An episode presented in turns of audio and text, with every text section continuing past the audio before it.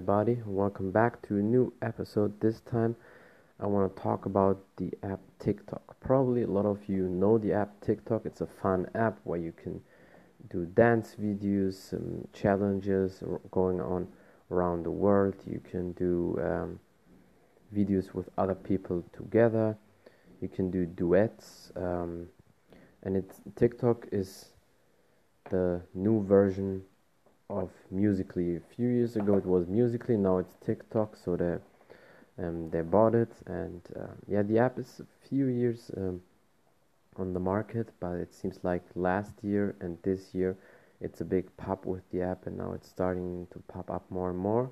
A lot of people like the app, and I want to discuss with you um, whether TikTok is just all hype or is it a really cool app and which can overtake or overcross uh, Instagram or is on the same level like Instagram. And for that question, if we discuss this question, we need to have a look on uh, the longevity or the power, the hype of social media apps in general. For example, Facebook. Um, every app has a has a peak time for five six years until the hype drops, and then after that, one or two years later, the app is like almost dead, and then something new happens. A new app pops up, and a new a new stream, a new hype, whatever new tool comes up. Um, but now let's talk about Facebook. Facebook was founded, um, obviously, as a lot of people know, in 2004. But in 2010, there was a really big hype. A lot of people, they, yeah, just downloaded Facebook, or back then, not on, it was not not on the phone, but they had Facebook on the computer or laptop. They logged in, they made a uh, Facebook account, and it was like a hype thing. Um, every few weeks, every year, there was something new to Facebook, and Facebook was really cool at that time for people. People really enjoyed that chatting on Facebook with other people, having their friends, and building up pages and all that stuff. And there was until 2016, so the whole year 2016, Facebook had a big hype and peak time. But by the end of 2016, Facebook started to drop slightly, but it was still a big um, platform and a big hype was there. In 2017 as well, but 2017 there was definitely a drop, and especially at the end of 2017, it dropped more and more. The hype was gone a little bit, and in 2018, the beginning mid 2018, it dropped very much. And since last year and this year, Facebook is definitely dead. I mean, there's some people u- still using Facebook for maybe for private stuff for family, and still people having business pages there. But it shifted then at uh, end of 2016. It started uh, with Instagram. Then suddenly Instagram popped up. Instagram was um, founded and launched in 2010.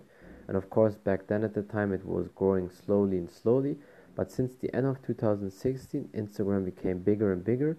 And in 2017, Instagram definitely um, overcrossed, overpowered, however you um, you want to describe that. Um, yeah, Instagram definitely overpowered, overcrossed Facebook at the at uh, yeah 2017, the beginning 2017, and since 2018, Instagram is definitely bigger than Facebook. And what did Mark Zuckerberg do? Of course, he bought Instagram, so he can generate money with that. And that's the thing. What I what I want to say is every big app, every social media app, especially has a has a peak time for five six years, a big hype, and then it, it starts to drop down, but the hype is still there for one year or two years but then suddenly it's like completely gone. And then there's always a new app and that's what we see with TikTok now. TikTok it started last year so that to the hype to get bigger and bigger. And before that it was still with Musical.ly but it was not that big. With TikTok it seems also that people really like the app because you can just uh, get an organic reach you can get a big reach in a few TikTok videos, a few weeks, and and it's almost impossible with Instagram for a lot of people. But suddenly on in TikTok they can grow, and it's for me a really really interesting perspective to see that. And I think a lot of people have fun doing um, TikTok videos.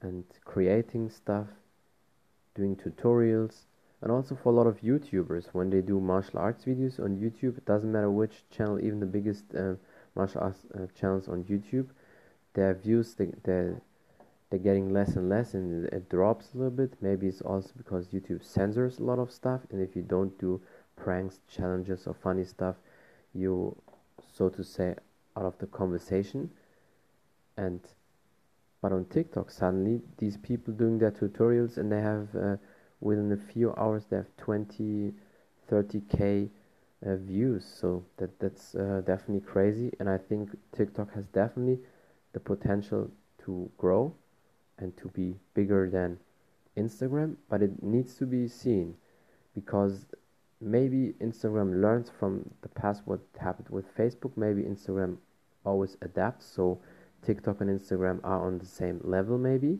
so they can compete uh, alongside each other. That could be also a possibility.